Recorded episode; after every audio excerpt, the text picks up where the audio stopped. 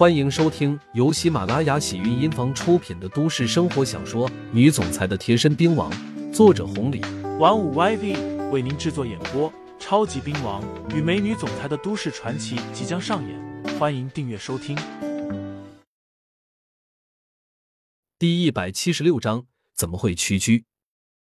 董波说道：“如果不是出了这个事情，我是打算这件事一辈子都烂在肚子里面了。好在两个孩子没事，我也不希望你们担心啊。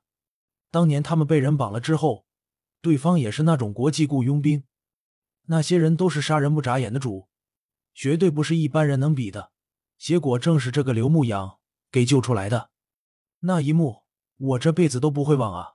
在省委大院住了这么多年，什么样的好手我没见到过，但是跟刘牧阳比起来，那一个个的简直给小孩子过家家似的啊！董博顿了一下，接着说道：“联军作为省委书记，你为国为民，爸爸为你骄傲。”你年纪轻轻的坐到了这个位置上，确实是我们家的骄傲。可是，你也有老婆，也有家庭，我和你妈都年纪太大了，出了这样的事情，我们不想给你压力。可是我知道，你的压力比谁都大啊，那毕竟是你的亲孩子，所以这一次，无论如何都要找到那个刘牧阳，只有他才能救了两个孩子啊！对方是悍匪，公然来挑衅。连你都不怕，现在孩子落到了他们的手中，属于九死一生，一般人真的办不到，你明白了吗？董博已经是个将近七十岁的老人，能对刘牧阳这个年轻人如此高的欣赏和赞誉，其实从之前的态度，董连军就应该能够看出来。只可惜那几天，因为李荣和徐德宝的事情。闹得他精力交瘁，哪有时间掺和这些？要不然，就算给董博一些面子，也不会那样对待刘牧阳。至于老夫人，更是肠子都悔青了。妇人之见，真的是妇人之见啊！好在当时的举动也没有多么的不合适。希望刘牧阳大人有大量，不一般计较吧。爸，我知道怎么做了。董连军说完。车子加快速度，很快来到了东州市。与此同时，刘牧阳所在的地址也被搜索出来发来了。事不宜迟，董连军再次驱车前往。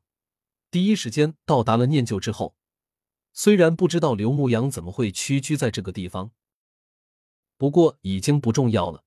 现在可不是讨论这些的时候。带着几个人，董连军进入到了念旧。朱宇进了医院。现在的念旧就剩下毛一凡、刘明，他们还能说点话，其他人都是垂头丧气的坐在沙发上面。听到脚步声，毛一凡几个人抬头，看到来人不认识，赶紧说道：“今天不营业了，几位请回吧。请问下刘牧阳在吗？”董连军客气的问道：“找杨哥的。”毛一凡站了起来，其他人也来了精神。眼前出现四个人，两个年轻人，两个老人。这四个人不像是来酒吧玩的啊！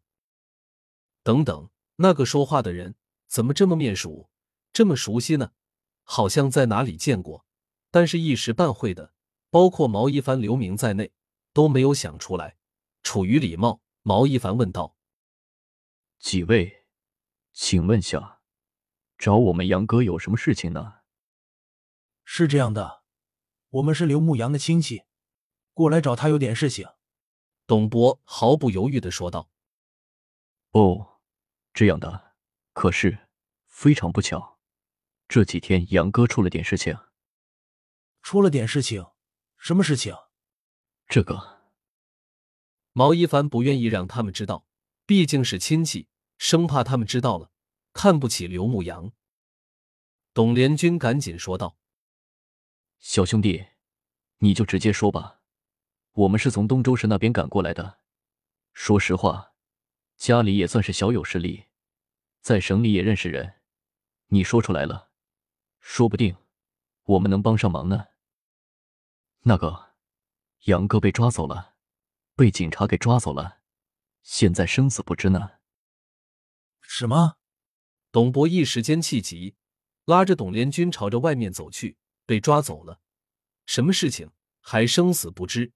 不过不管怎么样，只要刘牧阳没事，那就好办。果不其然，董连军拿出了手机，联系了滨江市的公安局局长魏志功，直接让魏志功查询去了。几分钟，传来了消息，刘牧阳竟然被带到了监狱。董连军脸色一变，第一时间让魏志功亲自过来带他过去，他要看看刘牧阳到底犯的是什么罪。